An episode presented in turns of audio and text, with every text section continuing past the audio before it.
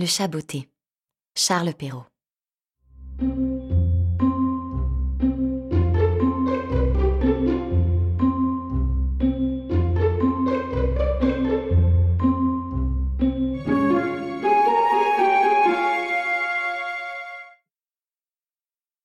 Un meunier ne laissa pour tout bien, à trois enfants qu'il avait, que son moulin, son âne et son chat. Les partages furent bientôt faits. Ni le notaire, ni le procureur n'y furent point appelés. Ils auraient eu bientôt mangé tout le pauvre patrimoine. L'aîné eut le moulin, le second eut l'âne, et le plus jeune n'eut que le chat. Ce dernier ne pouvait se consoler d'avoir un si pauvre lot. Mes frères, disait-il, pourront gagner leur vie honnêtement en se mettant ensemble. Pour moi, lorsque j'aurai mangé mon chat et que je me serai fait un manchon de sa peau, il faudra que je meure de faim. Le chat, qui entendait ce discours, mais qui n'en fit pas semblant, lui dit d'un air posé et sérieux. Ne vous affligez point, mon maître. Vous n'avez qu'à me donner un sac et me faire faire une paire de bottes pour aller dans les broussailles, et vous verrez que vous n'êtes pas si mal partagé que vous croyez. Quoique le maître du chat ne fît pas grand fond là-dessus, il lui avait vu faire tant de tours de souplesse pour prendre des rats et des souris, comme quand il se pendait par les pieds, ou qu'il se cachait dans la farine pour faire le mort, qu'il ne désespéra pas d'en être secouru dans sa misère.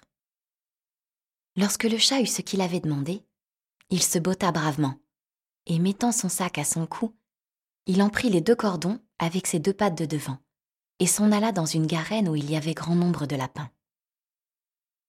Il mit du son et des lacerons dans son sac, et, s'étendant comme s'il eût été mort, il attendit que quelques jeunes lapins, peu instruits encore des ruses de ce monde, vint se fourrer dans son sac pour manger ce qu'il y avait mis. À peine fut-il couché qu'il eut contentement. Un jeune étourdi de lapin entra dans son sac, et le maître chat, tirant aussitôt les cordons, prit et le tua sans miséricorde. Tout glorieux de sa proie, il s'en alla chez le roi et demanda à lui parler. On le fit monter à l'appartement de Sa Majesté où, étant entré, il fit une grande révérence au roi et lui dit Voilà, sire, un lapin de Garenne que monsieur le marquis de Carabas, c'était le nom qu'il lui prit en gré de donner à son maître, m'a chargé de vous présenter de sa part. Dis à ton maître, répondit le roi, que je le remercie et qu'il me fait plaisir. Une autre fois, il alla se cacher dans un blé, tenant toujours son sac ouvert. Et lorsque deux perdrix y furent entrés, il tira les cordons et les prit toutes deux.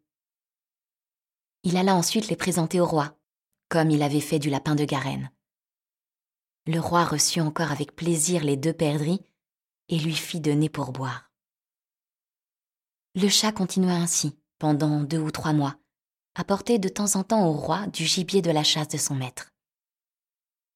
Un jour qu'il sut que le roi devait aller à la promenade sur le bord de la rivière avec sa fille, la plus belle princesse du monde, il dit à son maître Si vous voulez suivre mon conseil, votre fortune est faite.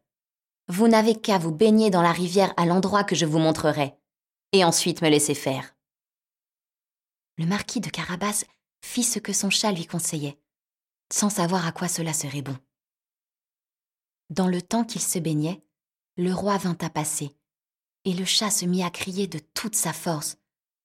Au secours Au secours Voilà monsieur le marquis de Carabas qui se noie À ce cri, le roi mit la tête à la portière, et reconnaissant le chat qui lui avait apporté tant de fois du gibier, il ordonna à ses gardes qu'on allât vite au secours de monsieur le marquis de Carabas. Pendant qu'on retirait le pauvre marquis de la rivière, le chat s'approcha du carrosse et dit au roi que, dans le temps que son maître se baignait, il était venu des voleurs qui avaient emporté ses habits. Quoiqu'il eût crié aux voleurs de toute sa force, le drôle les avait cachés sous une grosse pierre. Le roi ordonna aussitôt aux officiers de sa garde-robe d'aller quérir un de ses plus beaux habits pour monsieur le marquis de Carabas. Le roi lui fit mille caresses, et comme les habits qu'on venait de lui donner relevaient sa bonne mine, car il était beau et bien fait de sa personne, la fille du roi le trouva fort à son gré, et en devint amoureuse à la folie. le roi voulut qu'il montât dans son carrosse et qu'il fût de la promenade. Le chat, ravi de voir que son dessein commençait à réussir, prit les devants, et ayant rencontré des paysans qui fauchaient un pré, il leur dit Bonnes gens qui fauchez, si vous ne dites au roi que le pré que vous fauchez appartient à monsieur le marquis de Carabas, vous serez tous hachés menus comme chair à pâté. Le roi ne manqua pas à demander aux faucheurs à qui était ce pré qu'il fauchait. C'est à monsieur le marquis de Carabas, dirent-ils tous ensemble, car la menace du chat leur avait fait peur. Vous avez là un bel héritage, dit le roi au marquis de Carabas. Vous voyez, sire, répondit le marquis, c'est un prix qui ne manque point de rapporter abondamment toutes les années. Le maître chat, qui allait toujours devant, rencontra des moissonneurs et leur dit Bonnes gens qui moissonnez, si vous ne dites que tous ces blés appartiennent à monsieur le marquis de Carabas, vous serez tous hachés menus comme chair à pâté. Le roi, qui passa un moment après, voulut savoir à qui appartenaient tous les blés qu'il voyait. C'est à monsieur le marquis de Carabas, répondirent les moissonneurs. Et le roi s'en réjouit encore avec le marquis. Le chat, qui allait devant le carrosse, disait toujours la même chose à tous ceux qu'il rencontrait. Et le roi était étonné des grands biens de monsieur le marquis de Carabas. Le maître chat arriva enfin dans un beau château, dont le maître était un ogre, le plus riche qu'on ait jamais vu, car toutes les terres par où le roi avait passé étaient de la dépendance de ce château. Le chat, qui eut soin de s'inquiéter qui était cet ogre et ce qu'il savait faire, demanda à lui parler, disant qu'il n'avait pas voulu passer si près de son château sans avoir l'honneur de lui faire la révérence. L'ogre le reçut aussi civilement que le peut un ogre et le fit reposer. On m'a assuré, dit le chat, que vous aviez le don de vous changer en toutes sortes d'animaux, que vous pouviez, par exemple, vous transformer en lion, en éléphant. Cela est vrai, répondit l'ogre brusquement. Et pour vous le montrer, vous m'allez voir devenir lion.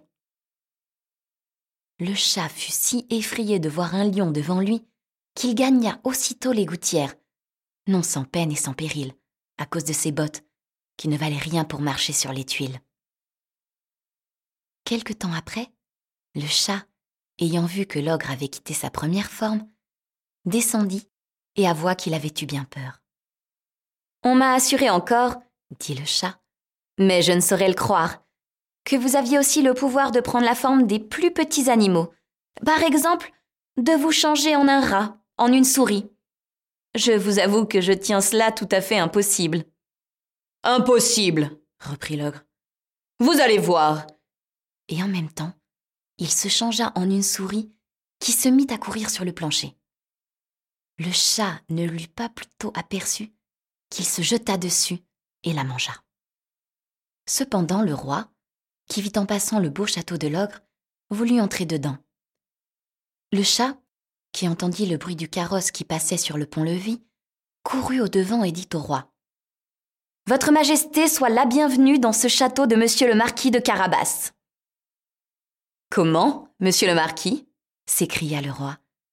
Ce château est encore à vous Il ne se peut rien de plus beau que cette cour et que tous ces bâtiments qui l'environnent. Voyons-les dedans, s'il vous plaît. Le marquis donna la main à la jeune princesse, et suivant le roi, qui montait le premier, ils entrèrent dans une grande salle, où ils trouvèrent une magnifique collation que l'ogre avait fait préparer pour ses amis, qui le devaient venir voir ce même jour-là, mais qui n'avaient pas osé entrer, sachant que le roi y était. Le roi, charmé des bonnes qualités de monsieur le marquis de Carabas, de même que sa fille, qui en était folle, et voyant les grands biens qu'il possédait, lui dit après avoir bu cinq ou six coups Il ne tiendra qu'à vous, monsieur le marquis, que vous ne soyez mon gendre. Le marquis, faisant de grandes révérences, accepta l'honneur que lui faisait le roi, et dès le même jour, il épousa la princesse. Le chat devint grand seigneur, et ne courut plus après les souris que pour se divertir.